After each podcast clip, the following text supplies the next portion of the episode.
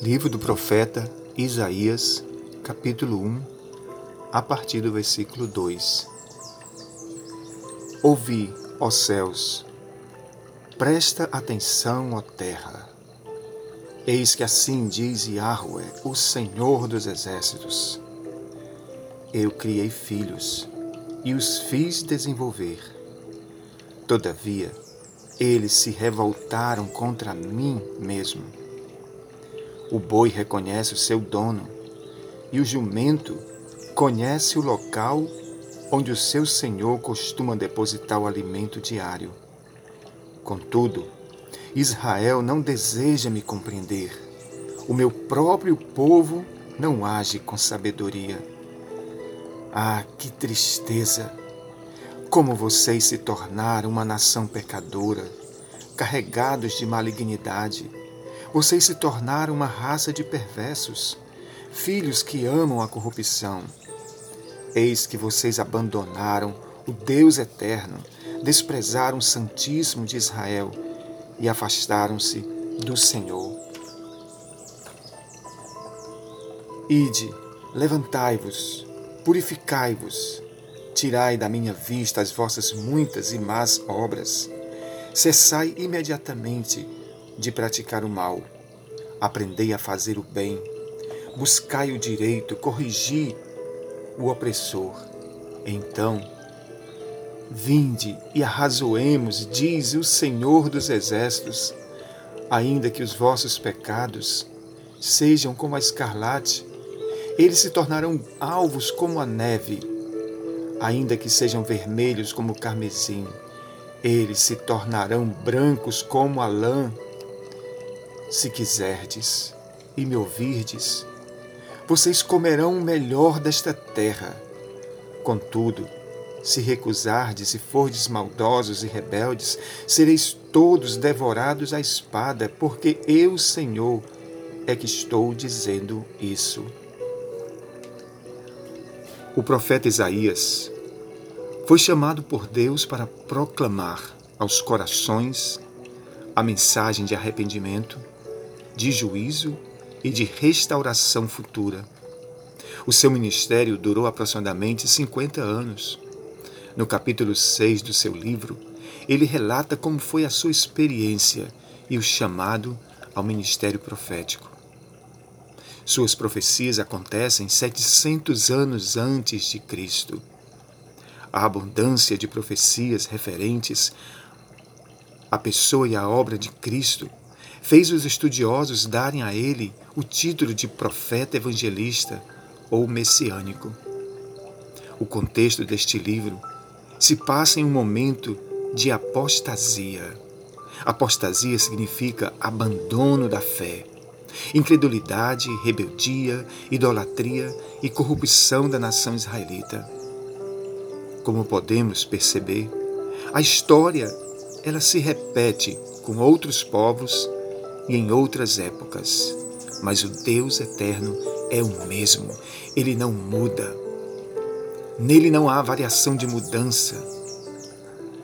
O coração humano faz planos para o mal e os seus pés são rápidos para praticar o pecado, diz Provérbios 6,18. As palavras de repreensão de Deus e o seu maravilhoso convite ao arrependimento podem ser resumidas numa única frase: O Deus eterno, apesar de suas sentenças duras contra nós, ele nos dá uma chance de voltarmos e sermos abençoados com a sua maravilhosa graça. Analisando o texto lido, podemos ver como Deus faz isso por nós hoje. Em primeiro lugar, Deus nos chama para ouvir e prestar atenção às Suas palavras.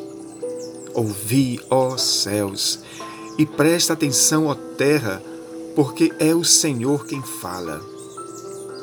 Tantas vezes nós damos atenção a tantas vozes neste mundo. Quantas vezes nós damos atenção ao nosso próprio coração, às pessoas ilustres, e por que não dá atenção àquilo que Deus fala na Sua palavra? O pecado tira de nós qualquer possibilidade de ouvirmos ou prestarmos atenção ao nosso Deus. As Escrituras dizem que o pecado endurece e cauteriza tanto a nossa mente e compreensão que chegamos a chamar o certo de errado e o errado de certo. Em Isaías 5:20, Deus diz: Ai dos que usam o mal como sinônimo do bem e chamam o bem de mal, que fazem das trevas luz e da luz trevas, do amargo doce e do doce amargo. Paulo, em sua segunda carta aos Coríntios, diz que o Deus deste século, o diabo, ele cegou o entendimento dos incrédulos para que não lhes resplandeça a luz do evangelho da glória de Cristo, que é a imagem de Deus. Ouvir é tão importante para a salvação que Jesus, no seu ministério, se utiliza desta expressão muitas vezes nos seus ensinos. Ele diz: Quem tem ouvidos para ouvir, ouça o que o Espírito está dizendo. Bem-aventurados são os vossos olhos porque veem e os vossos ouvidos porque ouvem, disse Jesus aos seus doze discípulos. Em segundo lugar, Deus se utiliza de uma linguagem simples para alcançar os corações.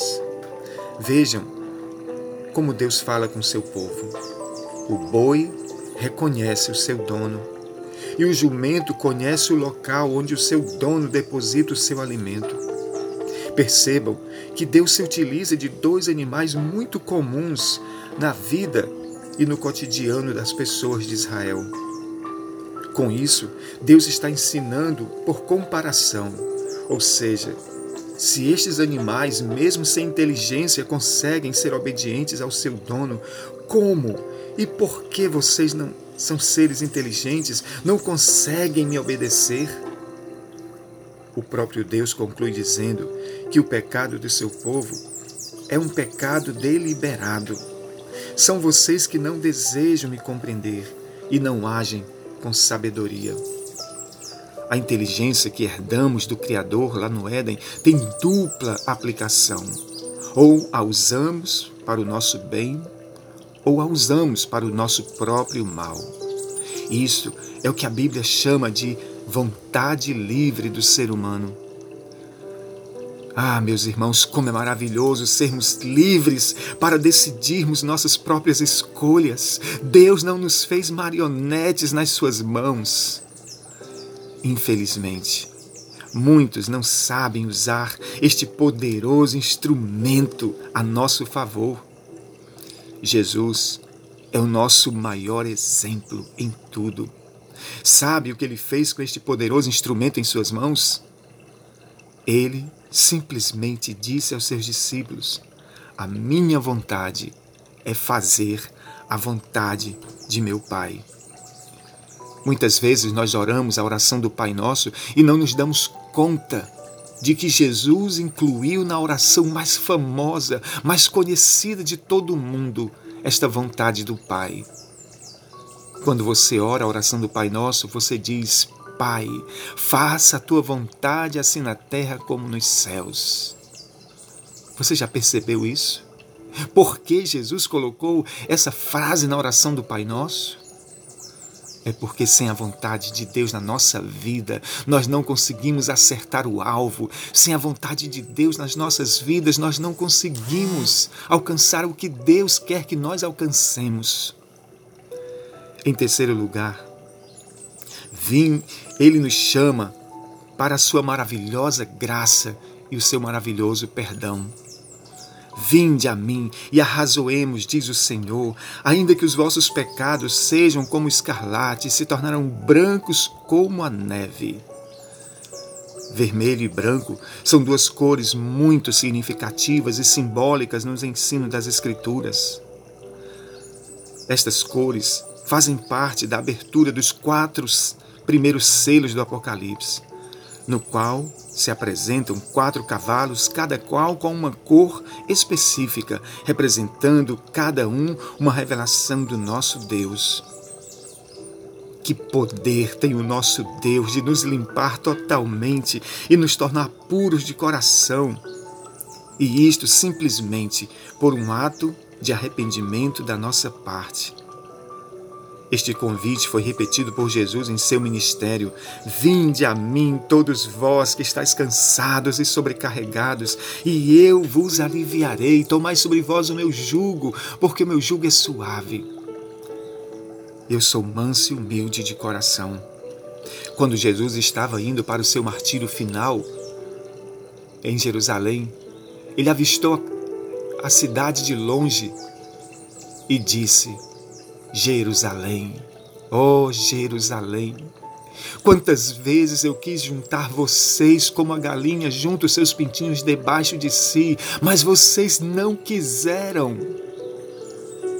Ah, quantas vezes Quantas vezes nesta jornada que eu e você estamos, Deus quer nos juntar, Deus quer nos atrair para si, mas nós mesmos, no uso da nossa vontade livre, nós nos distanciamos do Senhor dos Exércitos.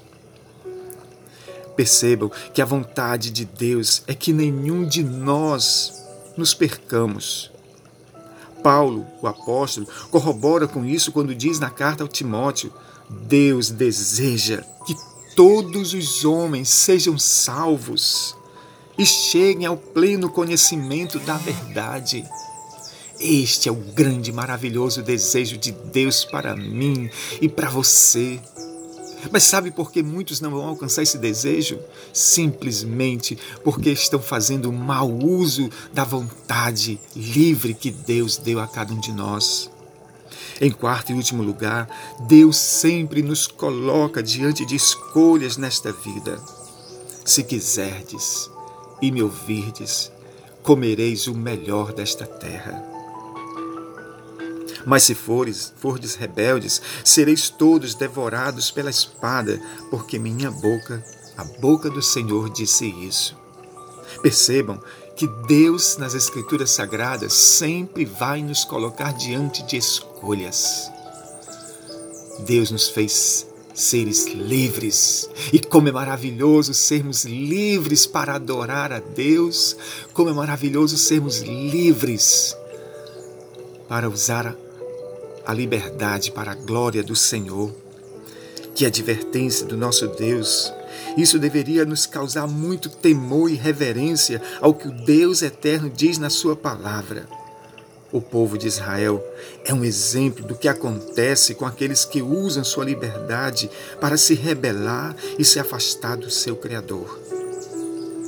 Em Deuteronômio capítulo 30, versículo 19, a Bíblia diz: Hoje invoco os céus e a terra como testemunhas contra vocês eu coloquei diante de vocês a vida e a morte, a bênção e a maldição. Agora escolham a vida para que vocês e vossos filhos vivam. Ó oh, poderoso Deus, muito obrigado, Senhor, por esse convite maravilhoso que tu, ao longo dos anos e séculos, sempre enviaste para a humanidade. E por fim, tu usaste a boca do teu próprio filho para nos fazer esse convite celestial. Não é à toa que Jesus, nos seus ensinamentos, citou tantas parábolas falando de bodas, falando do convite de Deus. O escritor da carta aos Hebreus, ele diz: Se hoje ouvirdes a voz do Espírito Santo de Deus, não endureçais o vosso coração. O profeta Isaías, no seu capítulo mais importante, 53, ele diz: Quem creu na nossa pregação e a quem foi revelado o braço do Senhor? Que neste dia o Deus eterno se revele a ti, a todos nós, aos nossos corações. Que nesse dia nós possamos dizer sim, Senhor, eu aceito o teu convite. Eu aceito colocar minha vontade debaixo da tua vontade. Oh poderoso Deus, abençoa, Senhor, a todos nós, no nome poderoso de Cristo, que a graça poderosa de Cristo, que o grande e eterno amor de Deus, o nosso Pai, que a comunhão e as consolações do Espírito Santo permaneça sobre todos nós, não só hoje, mas para todos sempre. Amém.